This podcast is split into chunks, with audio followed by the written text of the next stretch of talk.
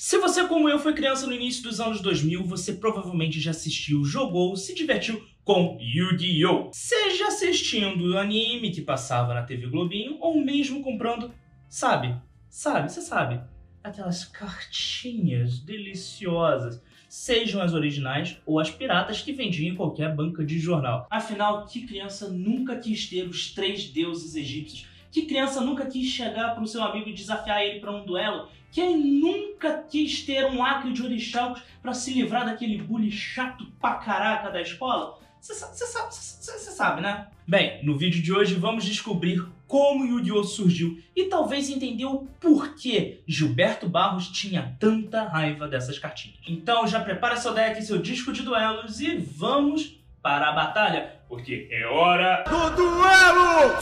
Sei, prometo nunca mais fazer isso. Hoje. Bem, agora que você já deu seu curtir, se inscreveu aqui no canal para não perder mais nenhum tipo de conteúdo que eu produzo aqui no YouTube, vamos voltar no tempo para o longínquo ano de 1966.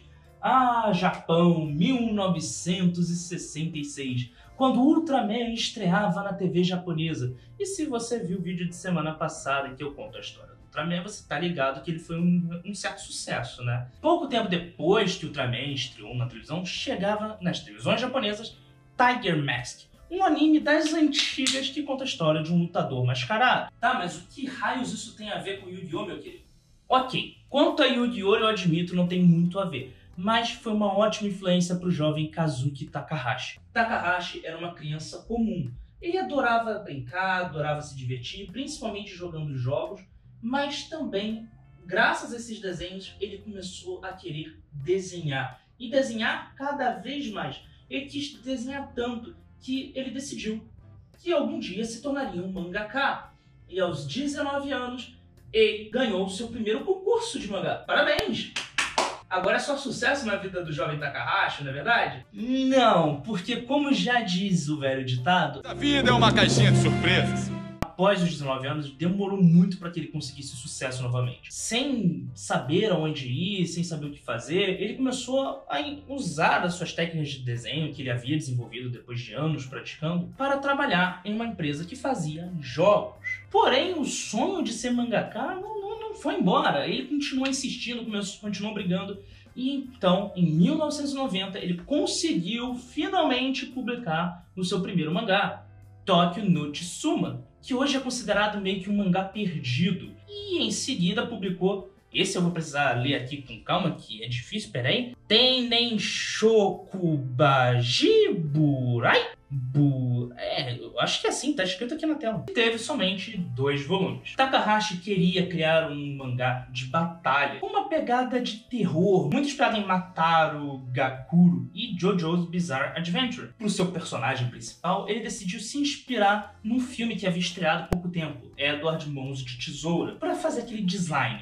Mas uma coisa é certa, ele queria que a história fosse sombria e colocou elementos sobrenaturais como monstros, demônios, possessões. Porém, ele acabou ficando pesado até demais. Afinal de contas, uma das ideias principais para um mangá vender é que ele tem que agradar públicos de várias idades, não só o seu público-alvo, que geralmente são crianças. Ele precisa fazer vendas, muitas vendas. Então, utilizando seu know-how como trabalhando na loja de, na empresa de jogos, ele decidiu incluir o elemento de jogos na história.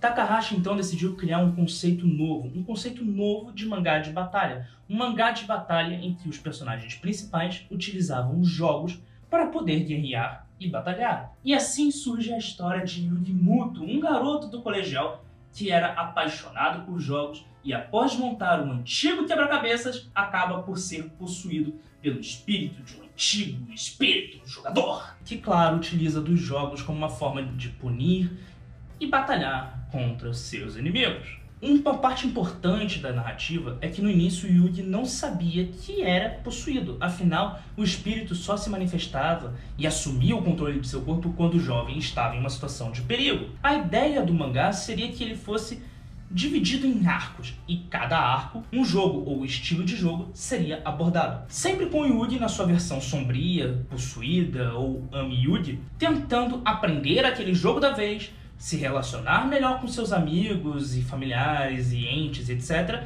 descobrir e solucionar o mistério daquele arco e assim por diante. Era essa formulinha que havia sido apresentada e que até fez um relativo sucesso. Até que a edição número 9 chegou às bancas, quando Magic and Wizards, mais tarde rebatizado de Duel Monsters ou Monstros de Duelo em português, foi apresentado. Originalmente, o jogo de cartas, sabe, o joguinho de cartas, Ó, ó. Esse joguinho de cartas era só o desafio da vez que o Yugi precisava aprender para derrotar e lutar contra o Seto Kaiba, que era o antagonista da vez daquele arco. O jogo era muito simples, não tinha muitas regras definidas, a única coisa que ficava claro que ele era inspirado em Magic the Gathering.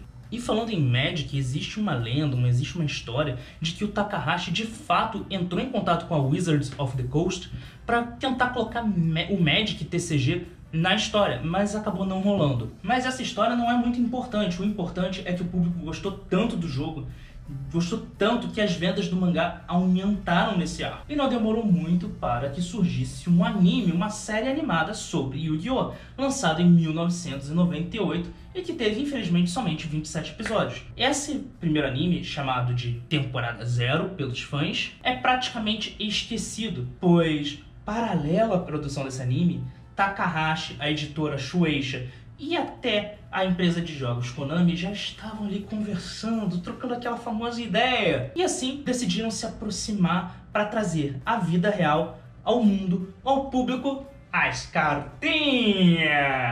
Com as cartinhas já à venda, um novo anime foi produzido e tendo principalmente as cartas como foco principal da narrativa. E não podemos nos esquecer que foi graças ao jogo de cartas que nós tivemos a grande treta brasileira de Yu-Gi-Oh! contra Gilberto Barros. Bem, essa foi a história de como Yu-Gi-Oh! surgiu. Se você gostou dessa história, se você gostou desse vídeo, se você gostou desse novo formato, não esquece de se inscrever aqui embaixo, não esquece de curtir, compartilhar com seus amigos. Eu espero vocês no próximo Nerdhead Podcast. E se você estiver escutando só a versão em áudio, vai lá no YouTube para assistir a versão em vídeo, que eu tenho certeza que tu vai curtir. Obrigado por assistir até aqui. Um forte abraço. Tchau!